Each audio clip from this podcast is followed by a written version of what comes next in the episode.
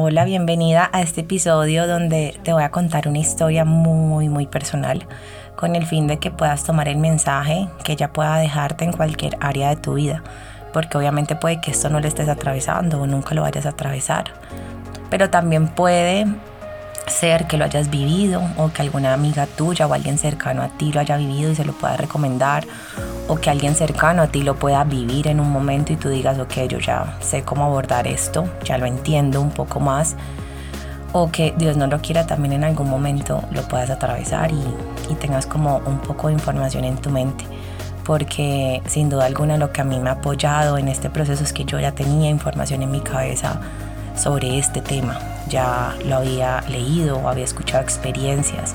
Así que haberlas escuchado antes sin saber que yo lo podía vivir y durante, pues ahora que lo estoy viviendo me ha ayudado también muchísimo. Así que es una historia como muy vulnerable, muy mía, pero sé que de una u otra forma desde que me habría compartir mi voz y contar mis cosas y no sé, grabar estos episodios, tengo también como esa misión de compartir los mensajes de las cosas que atravieso y que sé que a las personas les pueden servir.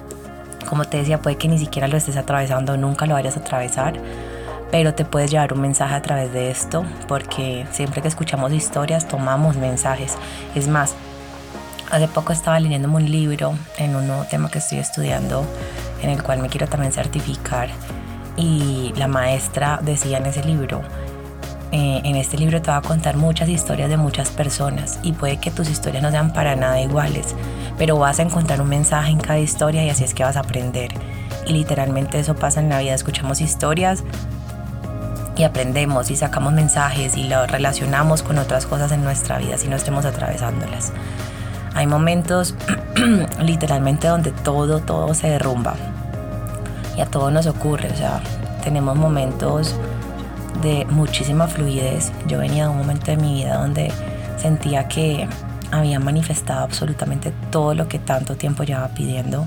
Es más, me sentía sorprendida de, de lo bonito en lo que se estaba moviendo el universo para mí y no me sentía aterrada porque cuando nos sorprendemos como en esa forma como aterrados de lo que está ocurriendo también es como creer que no nos lo merecemos. Yo sabía que me lo merecía y que llevaba mucho tiempo trabajando en mi energía y en mi mentalidad para manifestar y crear todo lo que estaba viendo en mi vida. Las oportunidades mis vínculos, no sé, mis alumnas, los servicios que estaba entregando, la fluidez en la que se vendían todos los cupos de mis clases, la, lo bonito que fue soltar, cosas que ya quería soltar y abrirme a nuevas experiencias, la abundancia.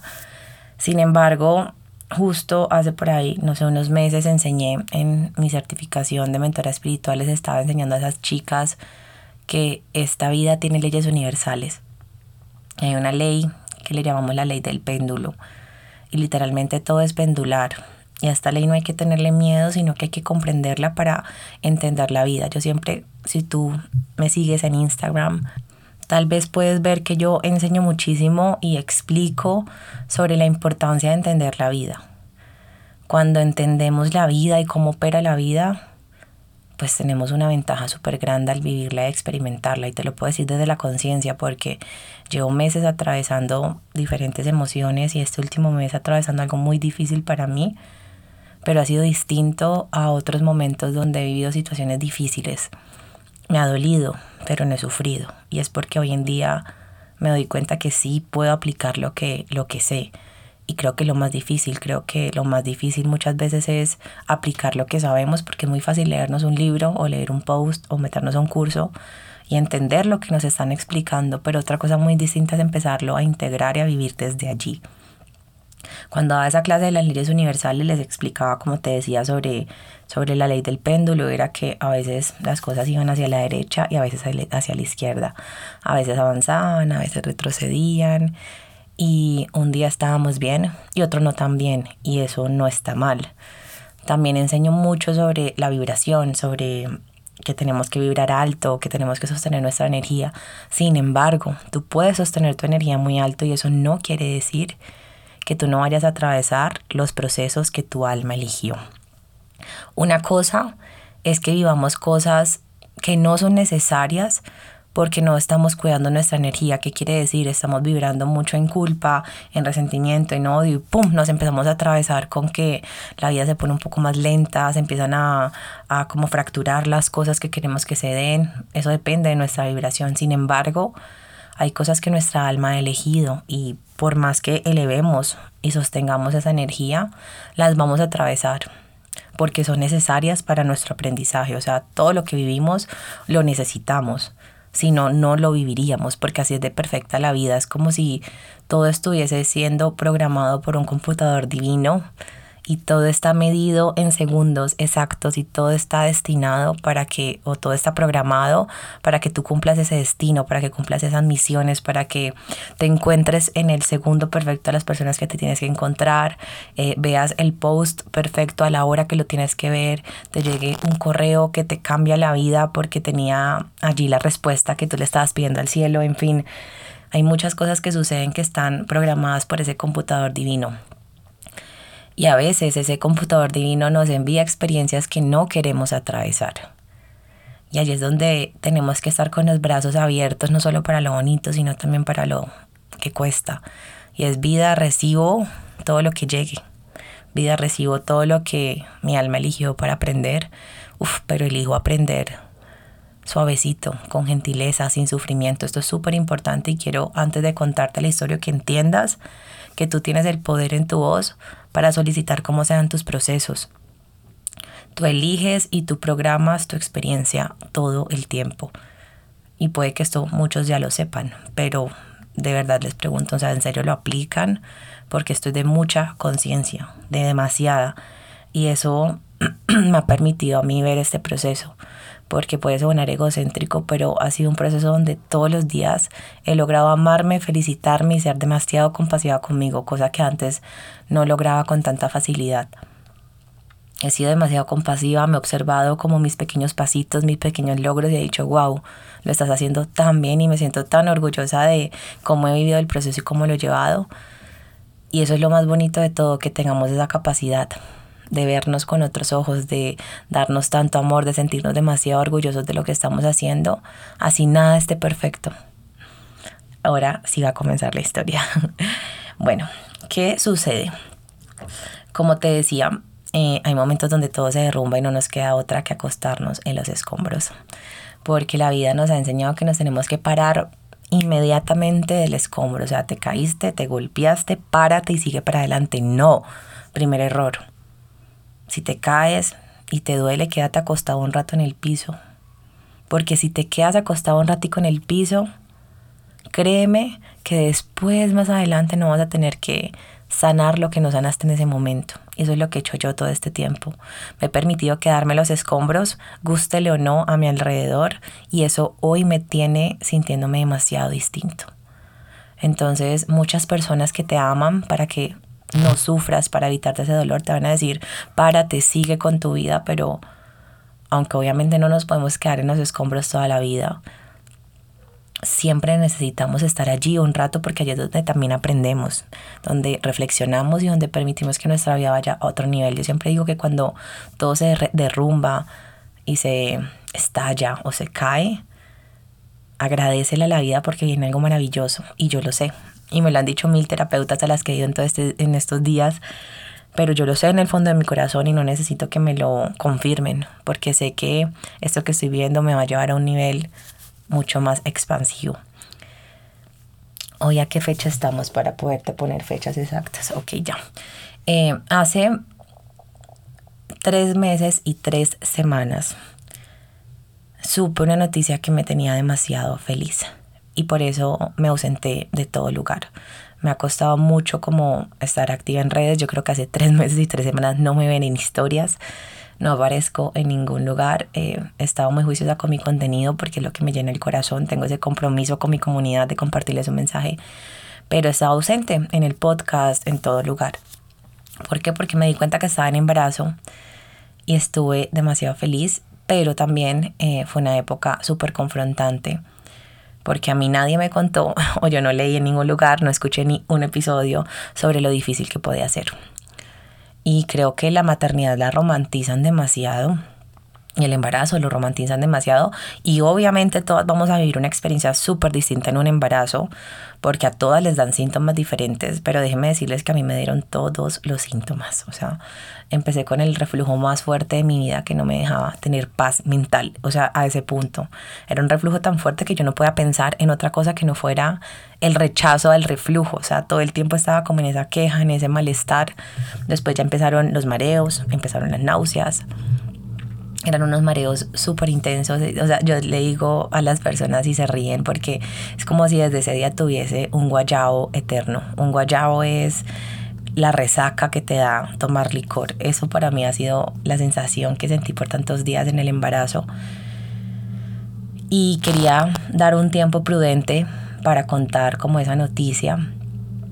Pero más que todo porque sentí presión de mi alrededor. Yo quería contar por redes sociales sobre mi embarazo, quería poder quejarme como mi comunidad, contarles cómo me estaba sintiendo porque sabía que eso de pronto le iba a servir a otra persona también. Sin embargo, también pedía opinión, le preguntaba a mi pareja y bueno, todos me decían, no, esperemos, esperemos a que lleguen los tres meses, es lo más prudente, que la energía de las personas, que esto y que lo otro.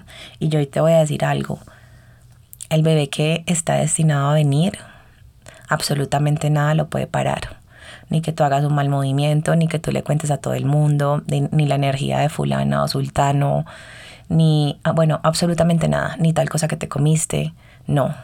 Cuando algo está destinado a ser, simplemente va a ser, no hay nada que lo pueda eh, como arruinar. Entonces el tema de contar un embarazo, no sé, el primer día que supiste o a los tres meses, Da igual. ¿Por qué te dicen que no cuentes? Porque los primeros tres meses de embarazo son los meses como más frágiles, donde se presentan mayores pérdidas. Así que obviamente, pues como para que no sea más intenso el dolor y, no tengas que contarle a todo el mundo que perdiste el bebé, por eso lo recomiendan. Sin embargo, perder un bebé es algo que no te puedes callar y es algo que tienes que contar. Entonces, contar o no el embarazo el primer día o los tres meses va a dar igual y era algo que apenas he comprendido en este tiempo, porque me limité mucho de pronto a contar la experiencia por temor también. y bueno, se fueron desarrollando esos tres meses, cada día me sentía más conectada a la almita de mi bebé. Y era una frase que siempre decía y entiendo por qué la decía. Y ahorita también lo vas a entender. Yo todo el día sentía esa conexión, era como una nueva etapa, algo que yo nunca había vivido. Y aparte que antes de haber quedado en embarazo, yo había dejado de planificar, pero no con el fin de buscar un bebé, sino con el fin de conectar más con mi energía femenina, de limpiar mi cuerpo de la carga hormonal. Las hormonas de las pastas o de los dispositivos te desconectan de lo que tú eres, te cambian tu estado de humor, tu líbido, tu actitud frente a la vida, tu energía y yo no quería eso más y estaba en un 100% rechazo a seguir consumiendo hormonas y mi cuerpo las estaba rechazando completamente. Así que fue una decisión genial haberlo hecho. Tomé muchas decisiones que sé que fue esa almita de mi bebé que me estaba ayudando a tomar muchas decisiones para vivir todo lo que estoy viviendo hoy. Era como si sintiera ese llamado súper fuerte y lo honré a pesar del miedo porque en mis planes mentales yo no quería quedar en embarazo tan rápido mi pareja sí, yo no. Sin embargo, si ocurría, lo que pues era algo que me daba paz, yo decía, si ocurre, tenemos una relación súper estable, eh, vivimos ya hace muchos años juntos, nos amamos, él desea un hijo con toda su alma, o sea, no iba a ser una tragedia si ocurría. Sin embargo, yo no lo estaba buscando. Pero lo que no buscas y te quiere encontrar, te encuentra. Y mi bebé me encontró.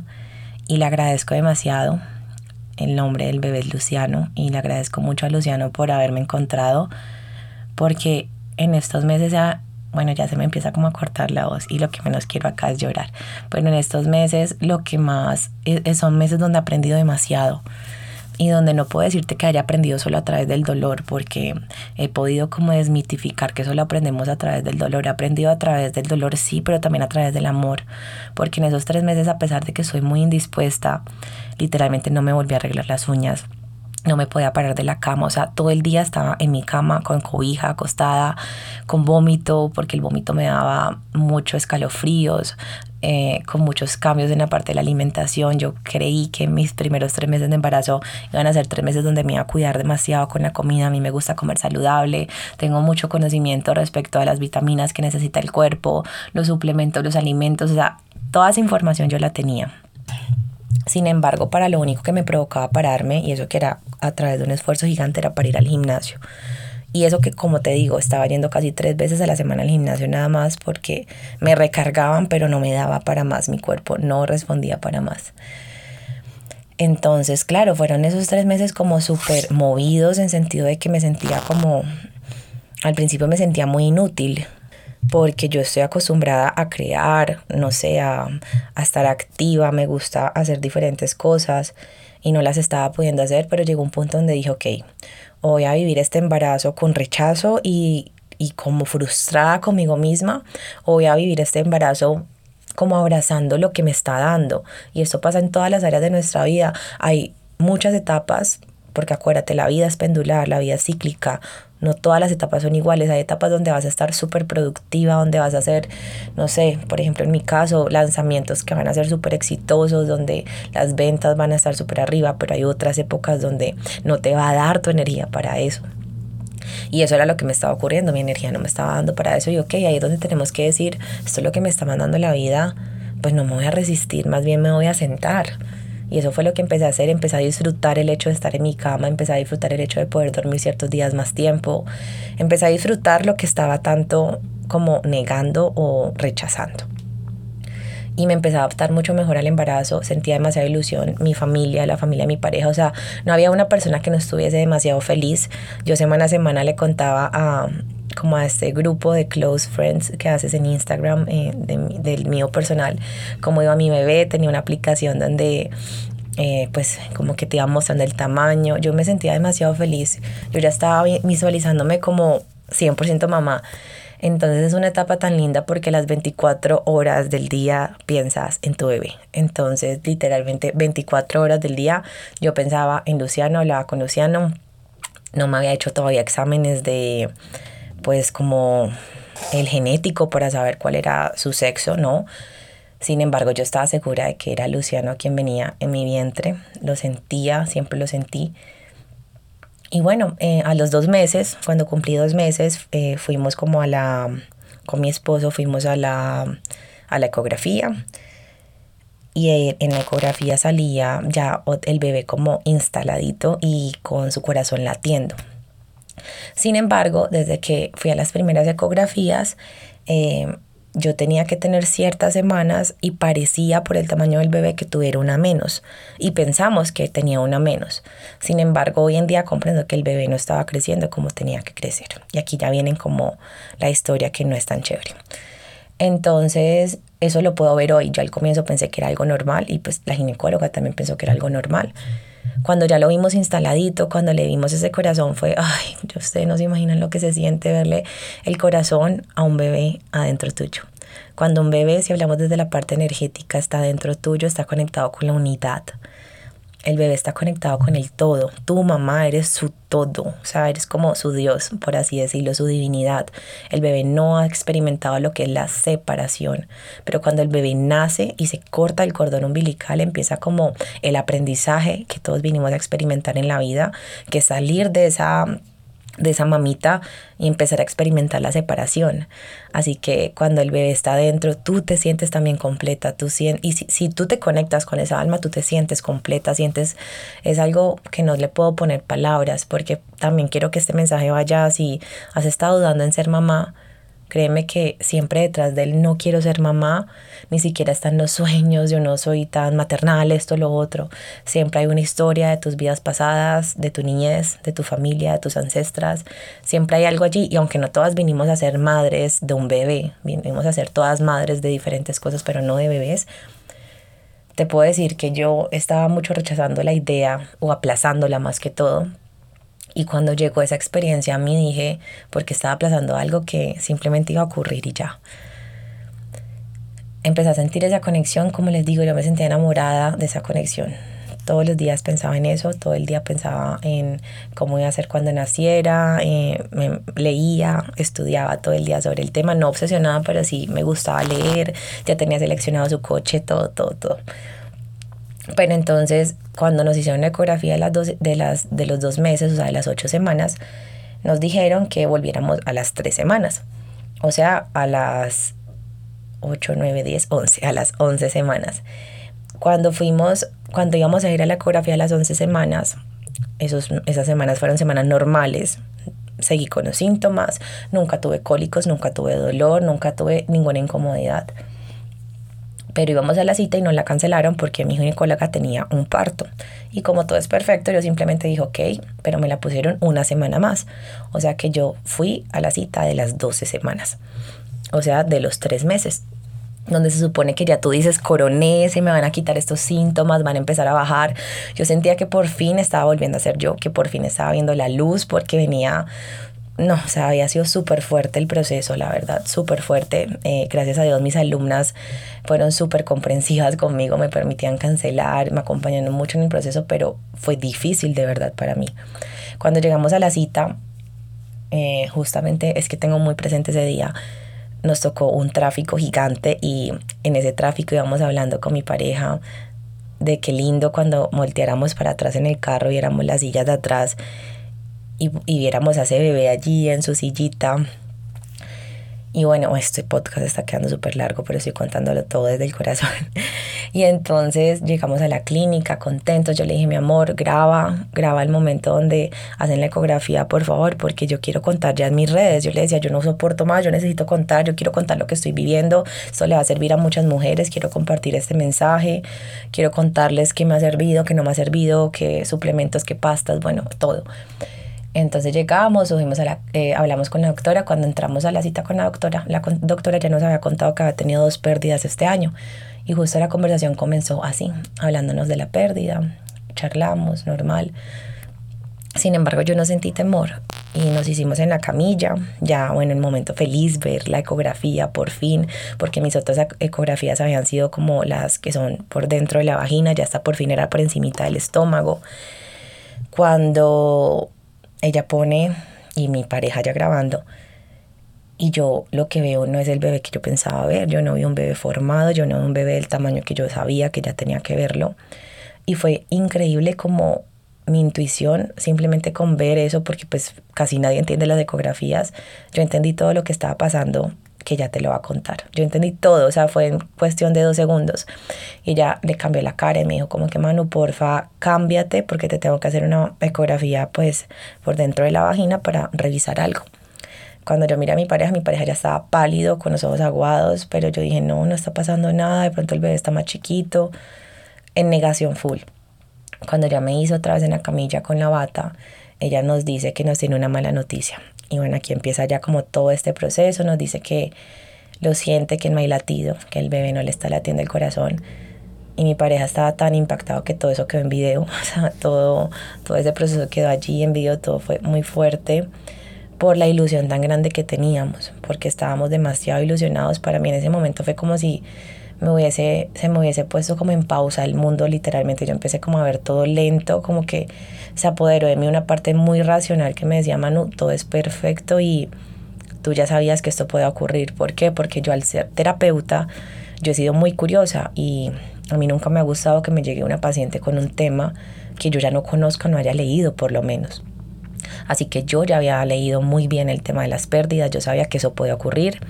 Me acuerdo mucho cuando escuché el video en YouTube de Sasha Fitness contando sobre su pérdida. Yo sentí tanto dolor, se me salieron las lágrimas y yo decía, ay Dios mío, yo nunca quiero vivir esto.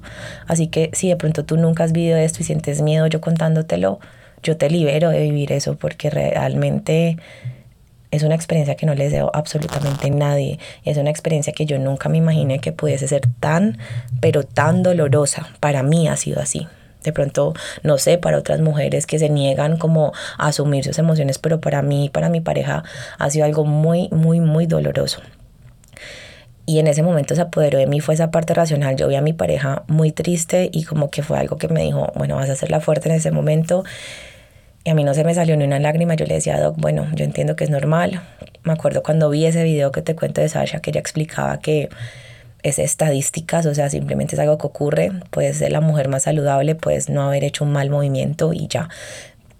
Y que es como si metieras la mano a una bolsita donde hay cinco manzanas y, las, y hay cuatro rojas, una verde y sacaste la verde. Y eso fue también lo que me ocurrió a mí, nada ocurre al azar. Sé que esto era un plan del alma mío, con el bebé, con mi pareja y con todo nuestro círculo y también un plan del alma hasta con ustedes que me están escuchando en ese momento igual pues es mucha información la que me empezó a llegar a mi cabeza por el conocimiento que tengo, pero a la vez como que mi gran pregunta fue, bueno, ¿y qué viene? La doctora me preguntó si yo nunca había tenido un cólico sangrado, yo nunca tuve un cólico sangrado. Eh, como les digo, yo cuando vi la ecografía inmediatamente supe lo que estaba pasando. Yo de una supe que el bebé tenía muertico, bueno, sin latidos, porque la palabra muerto todavía como que me aterra yo sabía que él tenía tres o cuatro semanas sin latir su corazón adentro de mí. Entonces fue más impactante saber que tu bebé llevaba sin latido tantas semanas y no te habías dado cuenta. Eso para mí fue súper impactante, súper doloroso. Y ahora era como que yo no, era una confusión porque la doctora me decía, mañana mismo tenemos que sacarlo, eh, tenemos que hacerte un procedimiento, un legrado, te tenemos que dormir, es anestesia general, eh, no es doloroso. Eh, realmente lo doloroso es la parte emocional, era como ya lo he oído, me lo empezó a explicar. Lo que yo inmediatamente sentía era que yo me quería embarazar al otro día. Yo decía, Dios mío, yo quiero otro bebé. Eh, o sea, yo sentía tantas emociones en ese instante. Mi pareja también me decía, no, ya, pues salgamos de esto, buscamos otro bebé. Porque la doctora nos decía, todos tus exámenes están bien. O sea, no es como algo tuyo realmente, las vitaminas, todo estaba bien. Y es muy curioso porque mucha gente me regañaba por yo hacer ejercicio, pero mi entrenadora era experta en el tema, éramos súper juiciosas con las pulsaciones. Y las semanas probables donde falleció el bebé, yo no hice ejercicio. Fueron las únicas dos semanas. Entonces es tan perfecta y tan linda la vida que poco a poco te va liberando de culpas porque tener una pérdida de un bebé en tu vientre te lleva a tener culpas. Y aunque tú no las quieras como escuchar, tienes culpa porque puede que no hayas hecho nada malo, pero tú eres la mamá de ese bebé, tú ya sentiste que ser mamá. Yo ya me considero que soy mamá, así mi bebé no esté vivo y mi bebé tiene un nombre y para mí era un niño y uff, qué difícil es hablar de esto, pero pero bueno, ya respiré. Pero sí, como te digo, es empezar a sentir que ya eres mamá. Entonces, cuando tú ya sientes que eres mamá y te dicen que ya el bebé no está, que falleció, pues literalmente estás sintiendo que algo hiciste mal y no lo protegiste, por más que no tengas culpa en nada, es como un acto de instintivo, porque literalmente las mamás estamos diseñadas para contener, para proteger, para cuidar. Entonces es un proceso obviamente muy complejo y aparte lo que viene, yo tenía mucha resistencia al legrado, me, me causaba mucho temor. Al otro día, sabes, llegar a tu casa con ese vacío, pero sin embargo, yo sabía que el bebé estaba dentro de mí. Y yo le decía a mi pareja, siento algo muy raro porque no sé si que es peor, si que él esté muertico dentro de mí o que ya no esté. De una me acuerdo que empecé, cuando llegamos al apartamento, busco un libro. Es un libro que se llama El, el don de tu alma y me acordaba que había una página donde yo había leído como ese plan del alma que tienen esos bebés con nosotras y con nuestra pareja obviamente también y esos bebés que pues no continúan con su vida en el vientre. Empecé a leer, empecé a entender que todos los planes eran perfectos, pero sin embargo pues me dolía obviamente el alma. Y el contarle a tu familia, el ver el dolor en tu familia, el saber también que, porque yo sabía que lo que estaba ocurriendo también era una sanación ancestral, todo lo que ocurre dentro del útero es una sanación también ancestral, es una sanación de tus vidas pasadas, están cerrando tantos ciclos, entonces yo sabía que algo perfecto estaba ocurriendo, pero a la vez algo muy doloroso también empezar a sentir pues que ya mañana tienes que ir a un procedimiento. Fuimos al procedimiento, para mí fue súper doloroso estar en esa clínica con ese frío, con esa energía de las clínicas tan, tan, tan fría literalmente. Cuando me, me acuerdo que cuando me iban a aplicar la anestesia y me iban a dormir, lo único que hice fue empezar a practicar el oponopono, que justamente es algo que estoy en este momento, momento vendiendo en mi, en mi, en mi comunidad, porque es un curso que, que yo doy con una información maravillosa. Lo pone, no son códigos que entran a sanar tu interior. Y yo tenía tantos miedos que yo lo único que hacía era repetir te amo, lo siento, por favor, perdóname, gracias. Esas palabras son códigos maravillosos que empecé a repetir, a repetir en silencio para poderme quedar pues dormida con anestesia. Y me acuerdo que cuando me levanté tenía los ojos llenos, llenos, llenos de lágrimas. Me los limpié y dije, ok, ya, esto sucedió y es empezar a experimentar un vacío gigante, o sea, es como lo que ese mismo día hablé con la con mi psicóloga y literalmente tuvimos cita y era literalmente atravesar el vacío más grande que has sentido en tu vida. Obviamente me imagino que con otras pérdidas, que cuando un bebé lleva más tiempo en tu vientre, que cuando, no sé, cuando el bebé nace y fallece, cuando tienes un niño y muere, tiene que ser obviamente un dolor mucho más intenso. Sin embargo, para mí era atravesar un vacío gigante que yo nunca había atravesado. Yo nunca había atravesado, pues, como perder a alguien tan cercano y menos un bebé. con el cual tienes tanta ilusión. Y empecé a atravesar todo ese vacío y es un vacío que hay que atravesar, que hay que permitirse sentir. Ya mi pareja allí tomó como el rol de fuerte, yo sí me permití lo que te decía, se derrumbó todo y carme los escombros. Y me ayudó mucho mi psicóloga, que en la descripción de este podcast te voy a dejar los datos de mi psicóloga, si lo necesitas en cualquier área de tu vida. Te voy a dejar los datos de Isa, que es una gran amiga que hace registros akáshicos que son los registros del alma, también tener una sesión con ella y que me apoyara de diferentes formas porque tiene más servicios, me ayudó un montón. Y te voy a dejar el contacto también de Meli. Meli es otra chica que conocí en Medellín que da unas terapias eh, de Reiki para equilibrar tu energía y bueno, si se me ocurre algo más que en este momento de pronto no me llega, te lo dejaré también. Bueno, ayer comencé también otro proceso que se llama sanación del útero, con también una amiga que quiero mucho, también te el contacto. Ella también sabe mucho de vidas pasadas y voy a dejar estos contactos porque nada me lo han regalado, por todo he pagado, pero porque quiero que literalmente esto que yo estoy viviendo poderte entregar cuál es el kit de supervivencia. Es importante buscar apoyo, es importante tener con quien hablar porque tu familia, tus amigas simplemente te van a decir que todo es perfecto, que quién sabe el bebé cómo venía, que Dios te está salvando de algo, que ya dentro de poco vas a tener otro bebé, que estás muy joven.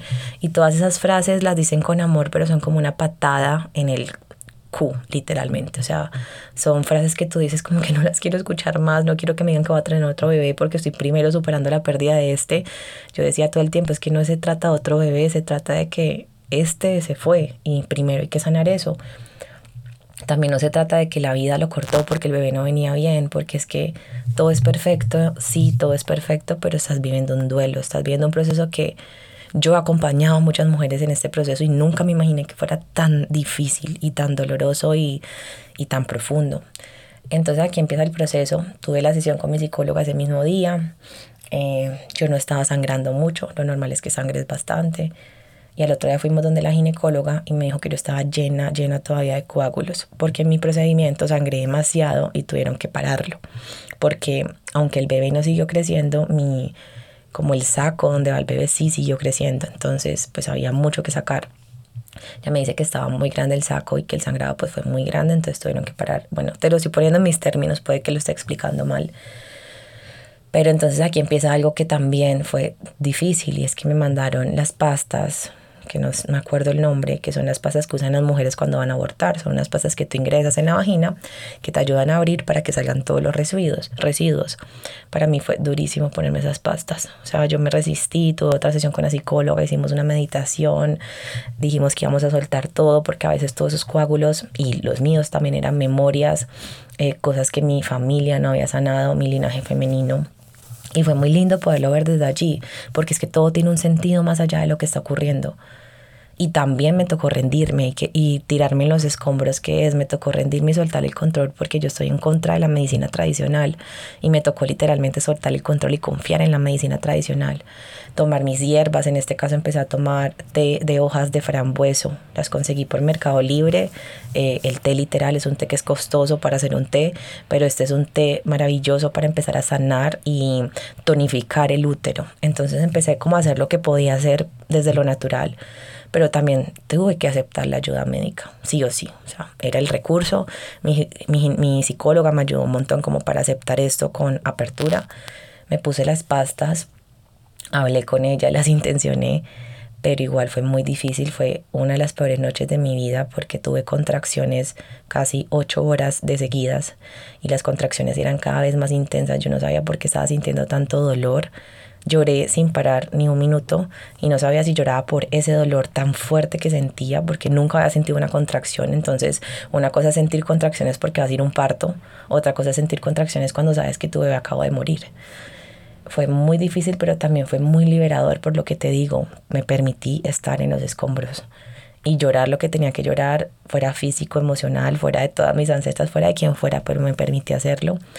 Ya cuando me levanté, la doctora me pudo responder como a las, perdón, cuando llegó el día, porque yo no pude dormir, como a las 6 de la mañana la doctora me dijo que pedir unas pastas, las pedí, me ayudaron.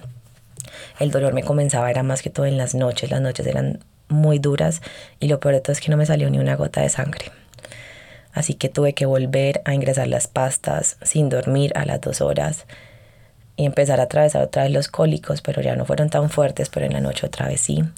Así que fueron dos noches muy difíciles y también fue aceptar que casi no me salió sangre. Mi suegra vino a acompañarme, nosotros no vivimos como en la ciudad donde nacimos. Eh, me ayudó con todas sus hierbas, con los, los, el zumo de cilantro, de, perdón, de perejil, bueno, todo eso que te ayuda a limpiar, a mí nada me servía. Yo podía notar, podía notar la resistencia que había al soltar. Y aunque trabajé mucho en ese soltar, tuve las terapias, empecé a buscar apoyo, sentía tanto dolor, o sea, me tocaba literalmente esperar a que mi pareja se durmiera me acuerdo que yo me salía al balcón súper cubierta porque estás viviendo una etapa donde no puedes dejar que te entre frío el cuerpo. Salía súper cubierta, tapándome hasta los oídos a llorar. Y lloraba como si se me hubiese acabado el mundo. Fueron días donde sentí, yo ya atravesé lo que son como los procesos psiquiátricos, donde sentí que todo eso se estaba activando, donde sentía demasiada disociación, demasiado, donde sentía mucha, eh, como mucha cercanía a los ataques de pánico, sentía una depresión que yo decía, ¿cómo voy a salir de esto, Dios mío? Pero algo me decía, tranquila, confía, confía. Entonces lo único que hacía era como dejar que se fuera el miedo y sentir, sentir el dolor. Yo decía, estoy atravesando uno de mis mayores miedos, porque uno de mis mayores miedos era perder un bebé. Entonces yo decía, ya pasó y pasará. Y estoy abierta que a que la vida me muestre lo que trae, porque la vida a través de cada dolor también trae una bendición. Y hablaba con mi bebé, le decía que entendía los propósitos, pero volvimos donde la ginecóloga, todo esto fue un proceso de 15 días. Mi último legrado fue hace una semana. Y volvimos donde la ginecóloga me dice que me tiene que hacer otro legrado, que los coágulos no han salido. Pero me dice que primero experimentemos otra vez con las pastas. Entonces yo ya me había metido dos veces las pastas, ahora otras dos veces, pero esto incrementó los dolores nivel 1000. Todo el día yo me tomaba ese medicamento, es un medicamento con, son medicamentos narcóticos que van al cerebro porque el dolor era tan intenso que pues yo no tenía paz y era solo por las noches el dolor, era un dolor en la espalda, en las caderas, en las piernas, era contracciones literalmente que me sentaban y me, me dolía demasiado. Y este medicamento, pues como son narcóticos, pues obviamente yo no me sentía yo. Así que bueno, me ingresé esas pastas los dos días, el dolor súper intenso hasta que yo dije, no aguanto más, volví donde la ginecóloga, esa, esa vez ya sí expulsé, pero seguía llena. Así que me tuvieron que programar un segundo legrado, también fue duro para mí aceptar otro procedimiento, otra anestesia, la anestesia te deja un poquito como desequilibrada. Aceptamos el procedimiento y bueno, aquí vamos en el proceso. Después de ese procedimiento han sido, han sido días más llevaderos, más fáciles. Mm, en este momento me siento más yo, siento mucha aceptación con lo que pasó. Todavía lloro, obviamente, cuando pienso en mi bebé. Tengo una pijamita de él en la mesa de noche, porque he tratado de vivir esto mucho como un ritual. Pronto vamos a sembrar, un arbolito porque a estos bebés hay que darles el lugar en la familia. Él es nuestro primer hijo y nuestros hijos que vengan van a saber que Luciano fue el primer hijo y que es el hermano mayor. Tú tienes que darle lugar a esos seres que no están. En mi familia no se le dieron el lugar a tantos y de una u otra forma el sistema eh, familiar busca la forma de que eso salga a la luz y eso sale a la luz por medio de mí. Y también yo elijo que ya, ya, ya hice lo que pude por mi familia, ya no vivo más procesos para sanar sus historias.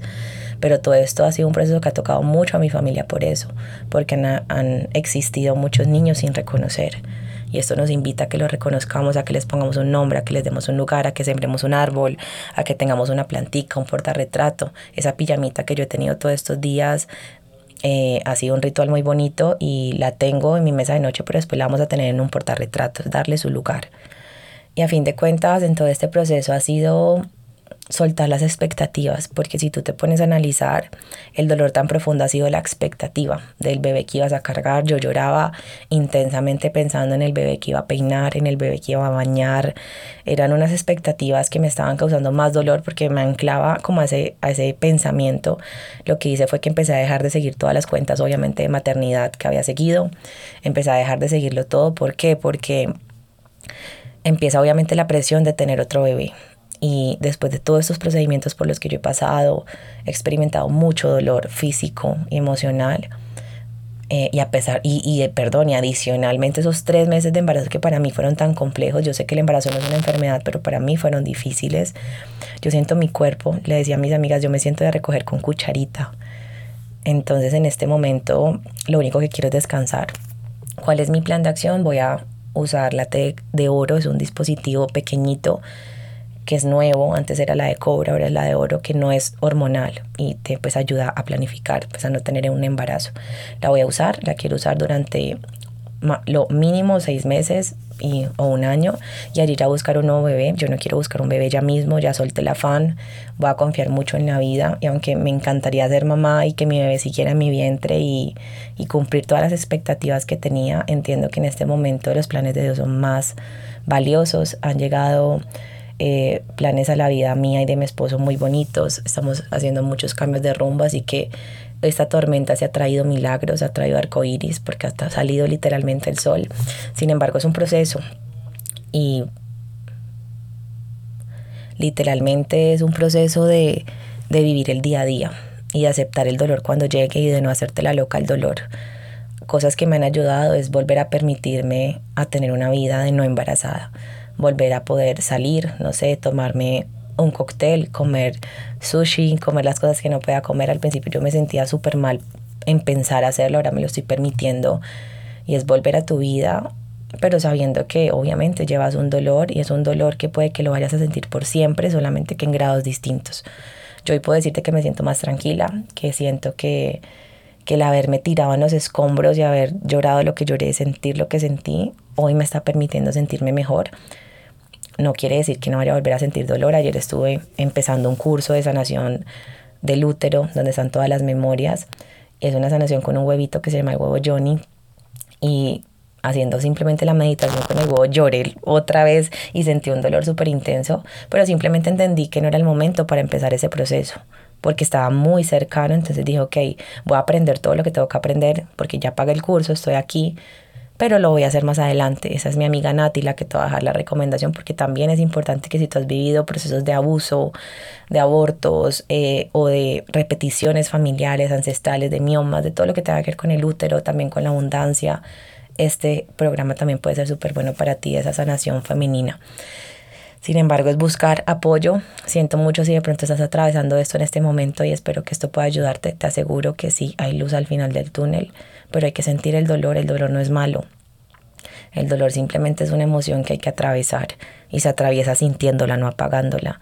Busca apoyo, busca con quién hablar, em, busca una red de apoyo que haya vivido la situación y si nunca lo has vivido, pues espero que te lleves un mensaje de esto y también te libero de vivir una experiencia como esas porque la verdad definitivamente uno no entiende las experiencias hasta que las vive.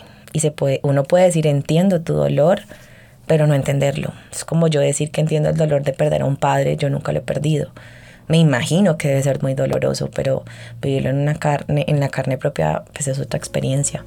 Así que quiero traer invitadas a mi podcast, pues obviamente no se va a volver un podcast solo de este tema, pero quiero traer invitadas porque pues siento que aquí hay una misión y si puedo ayudar a esas mujeres que están atravesándolo, lo han atravesado o lo atravesaron y nunca lo sintieron y quieren como, como como se dice, como sellar ese proceso, cerrarlo, pues espero poderlas tener pronto. No he podido tener pues todos mis proyectos al día, mis lanzamientos, nada, porque pues he estado concentrada en mí, me he necesitado. Y ese es el mensaje también que te quiero dejar. Eh, suelta el control. Ser mujeres, por ejemplo, yo que enseño tanto sobre, sobre la abundancia, la abundancia primero es entender que nunca estamos perdiendo porque es imposible perder. Y segundo es entender que la abundancia siempre nos va a acompañar así soltemos todo. Si la vida nos está diciendo suelta todo, suéltalo todo. Que siempre la vida te va a sostener y te va a llevar a atravesar tus mayores miedos. Si yo les hablo, por ejemplo, de mi economía, pues yo tengo el apoyo de mi esposo al 100%, gracias a Dios. Pero también mis ingresos dependen de mi trabajo diario, de, de mí, o sea, me necesitan algunos. Y pues obviamente he estado quieta, pero he confiado en que la abundancia se manifiesta y se manifiesta, porque eso es un proceso de confianza y la vida hay que escucharla. Así que eso era lo que te quería compartir. Eso quedó larguísimo, pero espero que pueda traer un, un, mensaje valioso para ti. Sé que se me tiene que haber olvidado contar muchísimas, muchísimas cosas, pero simplemente te invito a que sea lo que sea que estés atravesando, te abraces a la confianza y la certeza absoluta, porque no queda otra opción que sentir para poder atravesar. Te mando un abrazo.